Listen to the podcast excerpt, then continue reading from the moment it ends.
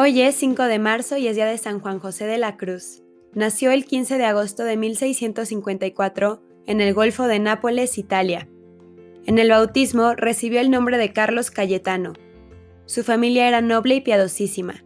Sus padres, José Calocinto y Laura Garguilo, vieron con santo consuelo que cinco hijos suyos se consagraron al Señor. A todos aventajó Carlos en virtud y en santidad de vida. Desde pequeño gustaba sobremanera del retiro, silencio y oración. Se apartaba de los juegos y entretenimientos de sus hermanos y consagraba el tiempo de descanso a visitar iglesias y oraba mucho en ellas. Tenía especial cariño y amor a la Virgen Nuestra Señora y diario rezaba el rosario y las letanías ante un altarcito que él mismo había hecho en su cuarto a la Virgen. Los sábados, que es día de María, y en los días de vigilia de sus fiestas, solía ayunar a pan y agua. Amaba a los pobres con singular ternura, recordando que el bien que a ellos se hace lo tiene Jesucristo como hecho a él mismo. Aunque era de muy noble y rica familia, gustaba de llevar vestidos humildes y ordinarios. Trabajaba y distribuía entre los pobres el fruto de su labor. Ya pequeñito sabía mortificarse y practicar algunas penitencias, y cierto día en que uno de sus hermanos le dio de bofetadas, él, en vez de vengarse, se arrodilló a sus pies pidiéndole perdón y luego rezó por él un Padre Nuestro. Cuando tenía apenas 17 años, determinó consagrarse a Dios. Hizo una fervorosa novena al Espíritu Santo en la que pidió luz para conocer cuál camino tomar para consagrarse.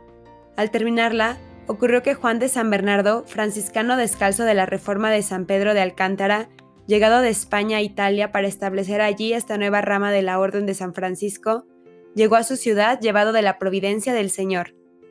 Las eminentes virtudes de Juan, su vida santísima y su hábito austero y humilde llenaron de admiración a Carlos Cayetano, el cual desde ese día ya no titubeó más en la elección.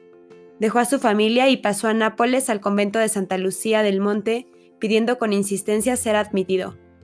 Pasados nueve meses de prueba, comenzó los santos ejercicios del noviciado y poco después vistió el hábito religioso cambiando su nombre por el de Juan José de la Cruz, en honor de San Juan Bautista, cuya fiesta se celebraba al día siguiente, del glorioso San José, de quien era devotísimo, y de la Sagrada Cruz, por la gran devoción que tenía a la pasión de nuestro Divino Salvador. Fue el primero en Italia en ingresar en la reforma de observantes descalzos y luego el principal promotor de la orden en las provincias napolitanas. Ayunaba cada día a pan y agua, Dormía breves horas y consigo llevaba, como dice San Pablo, la mortificación de Cristo en su espíritu y corazón. San Francisco de Asís y San Pedro de Alcántara fueron los modelos que trató de imitar. A sus 20 años, sus superiores lo enviaron a fundar un convento en Piedimonte de Áfila, y con ser ese cargo de difícil desempeño, lo ejerció perfectamente ayudándose de la gracia del Señor. Dio fuerte impulso a la edificación del convento, ayudando él mismo a los albañiles y llevando sobre sus hombros piedras y otros materiales necesarios. Concluida la construcción del convento, se dedicó a hacer reinar entre los religiosos un profundo silencio y recogimiento, y la observancia exacta y rigurosa de la santa regla. A la edad de 23 años, fue ordenado sacerdote por mandato de los superiores, pues no quería él aceptar esta dignidad por juzgarse indigno de ella. También por obediencia, aceptó dedicarse al cargo de confesor, descubrió en el ejercicio de este santo ministerio su admirable ciencia teológica que había aprendido, como Santo Tomás y Santa Teresa, más en la meditación del crucifijo que en el estudio de los libros. A los 27 años lo nombraron maestro de novicios. Nunca se tomó licencia para dispensarse de la observancia regular. Asistía puntualmente al coro y a los ejercicios de comunidad, siendo fidelísimo a la oración y espejo de virtudes religiosas para sus novicios. Áspero y riguroso consigo mismo, era muy blando y bondadoso con los demás. Ponía todo su afán en abrazar en el fuego del divino amor y traer a la imitación de Cristo y de su Santísima Madre a cuantos tenía bajo su dirección. El Señor le probó por entonces con grandes desolaciones interiores, pues se vio atormentada su alma con tinieblas y dudas que le hicieron padecer de sobremanera. Sufrió esta prueba con mucha paciencia y el Señor se dignó premiarle con una visión en la que se le apareció el alma de un religioso muerto hacía poco, asegurándole que ninguno de los religiosos de San Pedro de Alcántara venidos a Nápoles se había condenado. Tenía Juan José ilimitada confianza en el Señor y Dios se la premiaba con multitud de milagros y prodigios extraordinarios.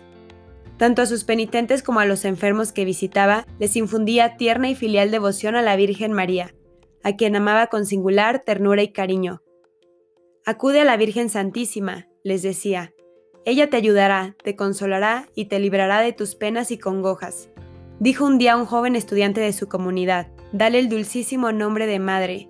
Dile, mamá, mamá, mi dulce y querida Madre María, y tenle grande y filial devoción y amor, pues ella es tu tierna madre. Tenía en su celda un precioso cuadro de la Virgen que le regaló un famoso pintor de la época y no apartaba de él sus ojos, consultando con su Madre Celestial todas las dificultades. Poseía en grado eminente las virtudes que son propias del Estado religioso. Su obediencia a los mandatos de sus superiores era perfectísima. Su amor a la pobreza era intenso. Durante toda su vida guardó las virtudes como obediencia, pobreza y castidad de forma íntegra. Hacía con alegría los oficios más bajos del convento. Guardaba riguroso silencio y si alguna vez se veía precisado hablar, lo hacía en voz baja, y bajo su hábito llevaba cilicios y cadenas que mudaba con frecuencia para aumentar sus dolores. El padre Juan José de la Cruz tuvo frecuentes éxtasis, mereciendo además el insigne favor de tener al niño Jesús en sus brazos en varias ocasiones, y señaladamente en la noche de Navidad. La Virgen María se le apareció y habló muchas veces, como él mismo lo declaró en ratos de esparcimiento. Los señalados premios y favores otorgados por el Señor a nuestro santo solo consiguieron desprenderle más y más de las cosas de este mundo y acrecentar el deseo que tenía de la vida eterna. En marzo de 1734 le llegó su momento de encontrarse con nuestro Señor al quinto día del mes. Le administraron la extrema unción hallándose presente la comunidad y algunas personas honorables de la ciudad.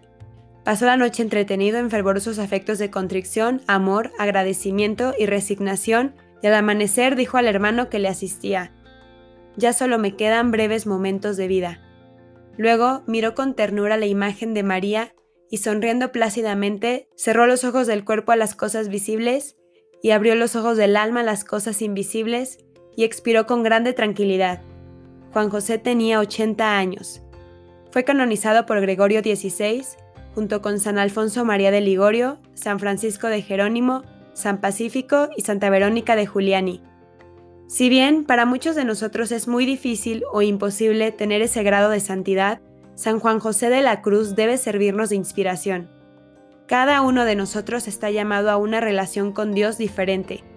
Así fue la de él, y nosotros estamos construyendo la nuestra. Que este santo nos inspire esa búsqueda incansable e intensa de Dios para que como Él lo amemos intensamente cada día más, cada quien de forma diferente, pero cada día más. San Juan José de la Cruz, ruega por nosotros.